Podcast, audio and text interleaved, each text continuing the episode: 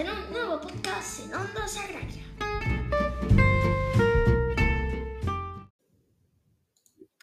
Bienvenidos a un nuevo podcast de Ondas Agraria. Hoy vamos a empezar con ese nuevo audiocumental del Club del Atlético de Madrid. Todo empieza en la madrugada del 25 al 26 de abril de 1903. Ramón de Arancibia y Levario, los hermanos Ignacio y Ricardo de Gortazar, y Manso de Velasco, y Manuel de Goborrola, de Gobarrola, perdón, y del Athletic Club, residentes en la capital. La victoria del equipo vasco ante el Real Madrid Fútbol Club en la reciente final de Copa, junto con otros compañeros de la madrileña Escuela de Ingenieros de Minas, decidieron fundar un equipo sucursal en el Club Bilbaíno, en el entonces en la calle de la Cruz de Madrid, el cual se denominó el Athletic Club sucursal de Madrid. En cuanto a la vestimenta, al igual que en el Bilbao, sería camisa arquelinada, mitad blanca y mitad azul, y pantalón azul, como las del Blackburn Rovers Football Club de Inglaterra. El primer, terreno de juego que usó el equipo madrileño fue el Campo del Retiro, y más conocido como Campo del Tiro al, al, pi, al Pichón, de la Ronda de Vallecas, hoy avenida de Menéndez Pelayo. El 2 de mayo disputó su primer partido entre sus 25 socios para dilucidar su primer equipo titular. Ambos equipos, madrileño y bilbaíno, no podían enfrentarse en partidos oficiales ni participar en la misma competición oficial, al ser considerados a efectos el mismo club. El Athletic Club ya competía por defecto en las primeras ediciones de la máxima competición nacional, el Campeonato de España, hoy conocido como la Copa del Rey siendo inviable que lo hiciera por partida doble, con su equipo madrileño y con su equipo bilbaíno, pues la entidad era solo una.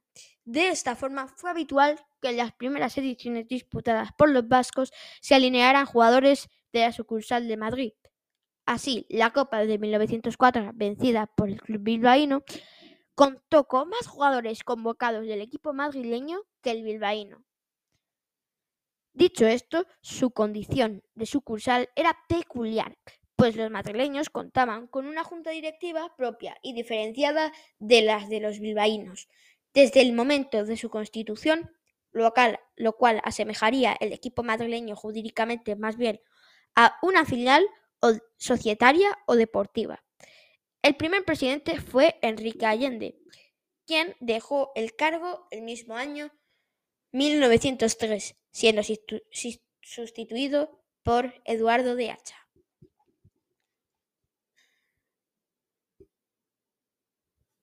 El 20 de febrero de 1907, el Athletic Club de Madrid se inscribió en el registro de asociaciones, obteniendo una personalidad jurídica propia y diferenciada de la del Athletic Club, por lo que, mm, por lo que dejó de ser una sucursal. Sin embargo, siguió extendiendo vinculación deportiva con el padre bilbaíno, el cual continuó convocado siguió convocando a los jugadores del Athletic Club de Madrid para que disputaran bajo la enseñanza vizcaína el Campeonato de España, destacando el madrileño Manuel Garnica Serrano, goleador la final del Campeonato de España de 1911, que se adjudicaría el Athletic Club. Convocatorias que eh, decaerían cuando en 2012 se originó la primera versión de la llamada filosofía del Athletic Club, conforme a, la cual solo podían jugar allí jugadores vizcaínos. Al poco de obtener su personalidad jurídica propia en la temporada de 1908 y 1909, el Athletic madrileño finalizó su primera vez subcampeón de un título oficial, el Campeonato Regional de Madrid, disputado en formato de liguilla, que ganó el España Fútbol Club, el Español Fútbol Club.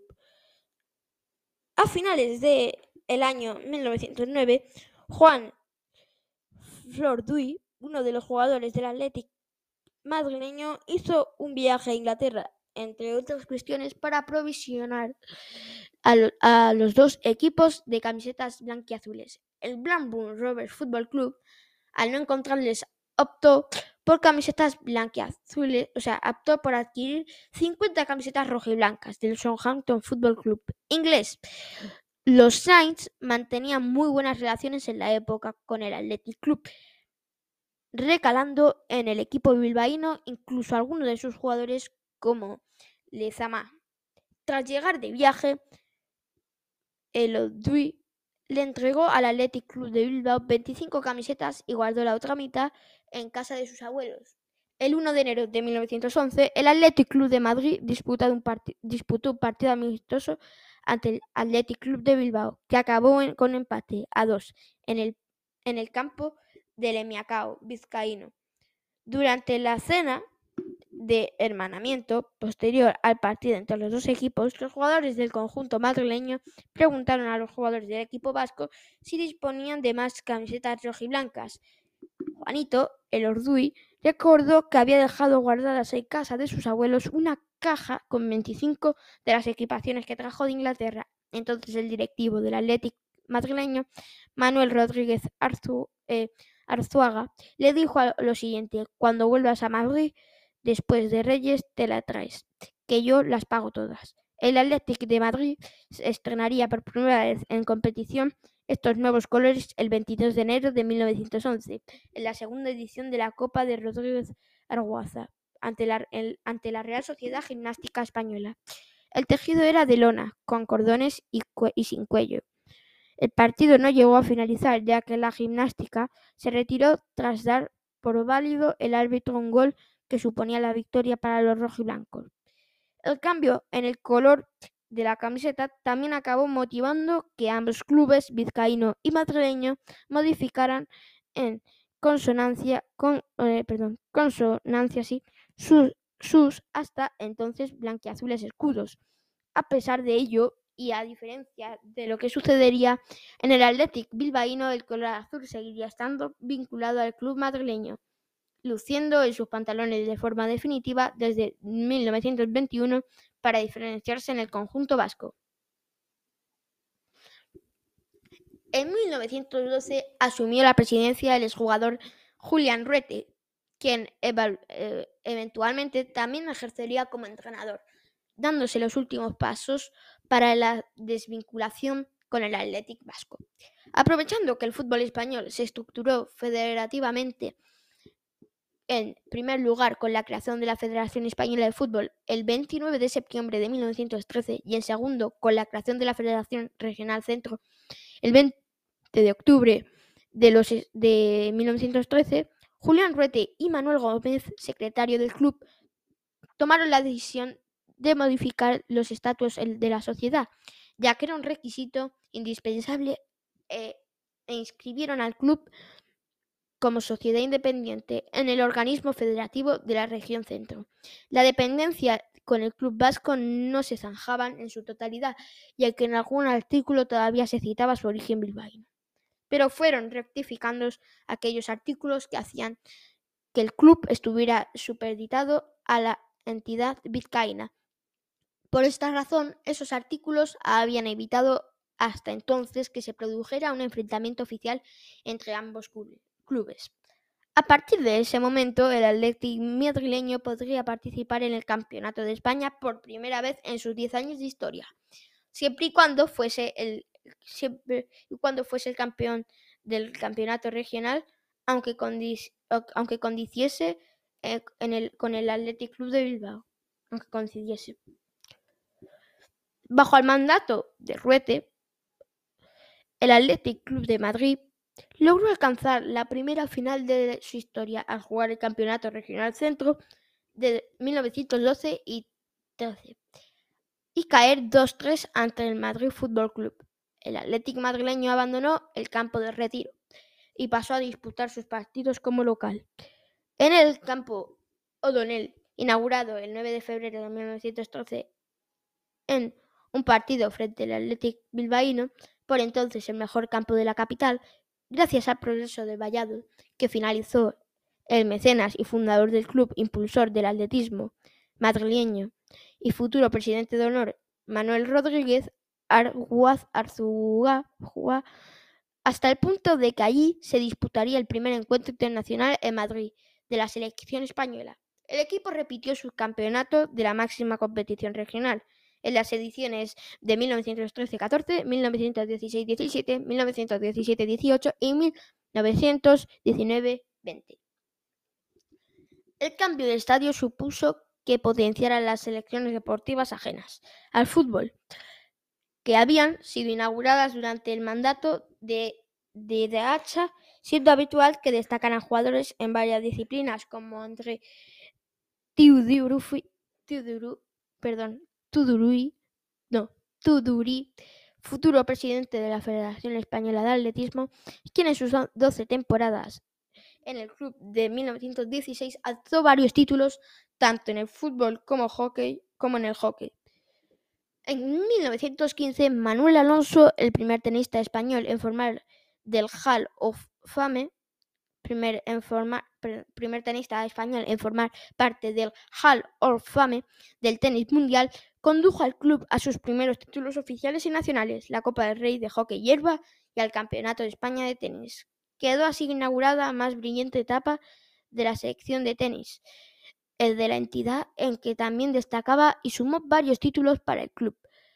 Otro de los grandes tenistas de la época, Manolo Pérez Saorene, conde de Gomar, finalista de Wimbledon e integrante junto a su precidato compañero rojo y blanco del primer equipo de Copa Davis de la historia de España.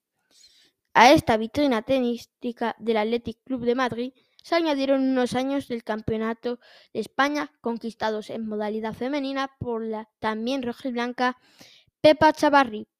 Es importante recalcar que por aquellas fechas muchos clubes madrileños pioneros se habían visto abocados a la desaparición, pues muchos de sus jugadores reclamaban al Madrid Fútbol Club o bien ser fusionados o absorbidos por el mentado Club Blanco, el más poderoso de la capital, el Athletic madrileño. Gracias al apoyo de su también poderoso homólogo vizcaíno en sus primeros años de vida, resistió esos evites acogiendo a los socios y aficionados huérfanos de esos clubes extintos de, Décadas después, alguna persona vinculada a la historia del club han calificado estos episodios como los primeros que fueron forjando la, rivalidad. Existe con el vecino Athletic madrileño, de elementos ajenos a su homólogo vizcaíno, motivo primero que dedicaría a obtener la ya mentada personalidad jurídica propia en 1907 y después que fuera reduciendo de facto su relación con el Athletic de Bilbao, contando de 1917 con un escudo propio puramente madrileño, con la osa y el y madrileño distinto del que lucía el Athletic bilbaíno. En 1921 el Athletic Club de Madrid ya era de facto independiente. Sin embargo, tras la repentina salida salida, la repentina salida de Ruete de la presidencia, el, bilbaíno Juan Estefanía cogió el testigo y finalizó el proceso. La emancipación no se hizo oficial hasta el 4 de octubre de 1924, cuando la Asamblea General de Socios del Athletic Club de Madrid se reunió en la sede de la Asociación General de Cazadores y Pescadores, situada en la calle de Bolsa número 10, para aprobar la reforma total de estatutos y reglamentos del club eliminando toda mención a la dependencia con el club bilbaíno, a toda la dependencia con el club bilbaíno. Finalmente, el 17 de octubre de 1924, el Athletic Club de Madrid presentó la reforma de los estatutos en la Dirección General de Seguridad, con la instancia firmada por Enrique Álvarez de Lara, secretario del club. Bueno chicos, aquí hoy va a acabar este podcast. Primer capítulo del audiocumental del Atlético de Madrid, 1903-1924. Chao.